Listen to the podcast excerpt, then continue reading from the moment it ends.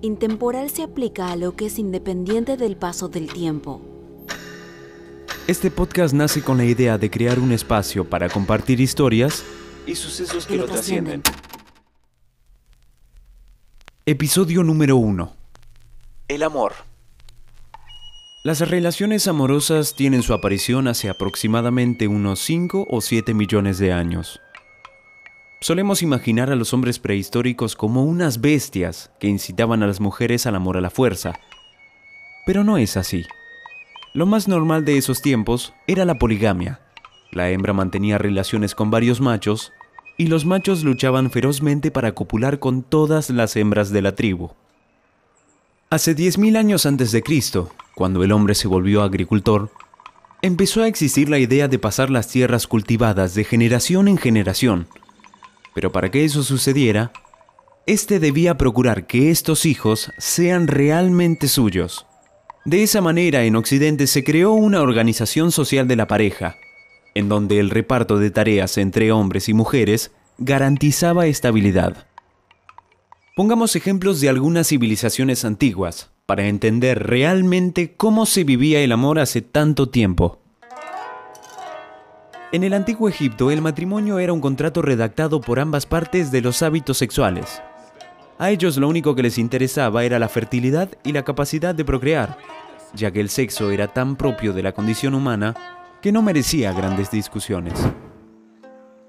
En la antigua Grecia la mujer carecía de derechos políticos. Su vida se orientaba sobre su función primordial, la de tener hijos, preferentemente varones. Cuando la niña tenía 13 o 15 años, sus padres concertaban un matrimonio, eligiendo al pretendiente más adecuado. En esta vida no había cabida para lo que nosotros conocemos como amor. Como mucho podía aparecer en ocasiones lo que se conocía como filía, que significa cariño. El amor antes de Internet. Acerquémonos a algo que ya conocemos, como por ejemplo la historia de nuestros familiares. No existían demasiadas opciones. El hombre en aquel entonces era el que debía animarse, acercarse, hablarle, invitarle a un café y luego, por supuesto, pedir la mano de su amada. Son situaciones que ameritan un debate especial, pero claramente exponen los mandatos sociales, las tradiciones y las costumbres que se cumplieron durante tantos años. Antes de la tecnología y luego de encontrarte con alguien por primera vez, la única manera de conocerle un poco más era volviéndose a ver. No existían las etapas intermedias o los mensajes directos de alguna red social. Existía el riesgo de volver a verse y que esta persona finalmente no te guste. Cuando el amor florecía, una de las únicas maneras de comunicarse era a través del teléfono o de las famosas cartas que muchos atesoran hasta hoy. Además, las palabras escritas allí tenían más valor. Todo quedaba guardado en alguna caja junto a la rosa del primer aniversario o del oso de peluche de San Valentín. Por otro lado, las relaciones a distancia eran mucho más complicadas. O bien pagabas un viaje costoso para ver a tu amada o amado, o hacías la llamada obligatoria antes de dormir que, como sabemos, duraba un largo rato. Pero no olvidemos que además de toda esta dulzura superficial, estaba el machismo y la condición de una mujer solapada a ser tradicional, oprimida y dominada por la presencia del hombre. Pongamos un ejemplo más atrás en el tiempo, para demostrar así que esto no es algo reciente y que siempre sucedió. Luego de la Segunda Guerra Mundial, Europa necesitaba niños y la política familiar, en donde se incluía la promoción de la maternidad y la prohibición del aborto, estaba en pleno apogeo.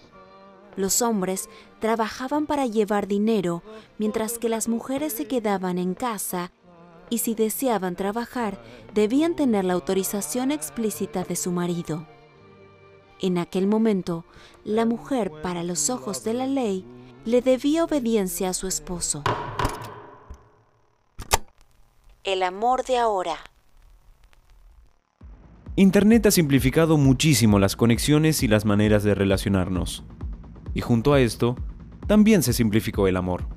Pero eso no significa que las relaciones salidas o creadas en la web sean más o menos apasionadas. Lo agregas a la red social, le envías un mensaje, un like, y si te contesta, vas bien. Si no, probablemente estés fuera de juego. Las redes sociales nos han permitido relacionarnos con personas que no necesariamente pertenecen a nuestra comunidad o a lugares que solemos frecuentar. Además, las citas en línea son solo otra manera de conocer gente nueva que se suma a las tradicionales, como salir a tomar algo después del trabajo o ser presentado por amigos. Hoy es muy común escuchar, deslicé hacia la derecha y aquí estamos.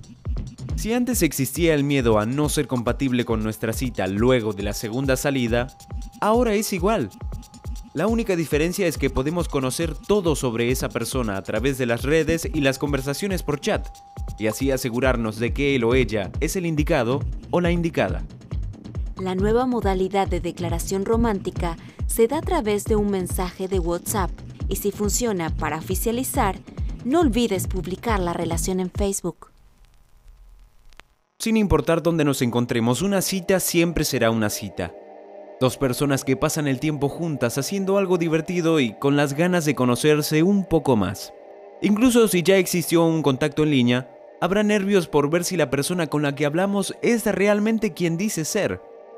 Todo esto puede terminar bien, con dos personas que se aman, o como una historia que poco a poco se irá perdiendo en nuestra memoria. De alguna manera, Hoy escondemos el amor detrás del sexo y mandamos nudes en vez de poemas, canciones o cartas de amor. Es necesario saber que no todo lo que se ve es real y que una foto puede representar simplemente un segundo de un momento en nuestras vidas. Quizás por primera vez después de tanto tiempo, estemos aprendiendo a valorar el contacto con el otro, a celebrar lo importante del encuentro genuino y la oportunidad de crear un momento especial.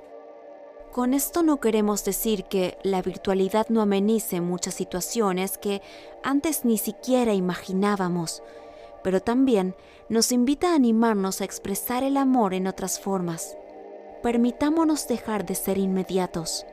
Tal vez sea la oportunidad de revivir aquello que atesoraba un encanto para todos nuestros ancestros. Un poema, una canción, una forma de conectarnos con el sentir profundo de lo que realmente somos y no la imagen que vendemos, y darle lugar a aquello que ocultamos muchas veces detrás de una pantalla.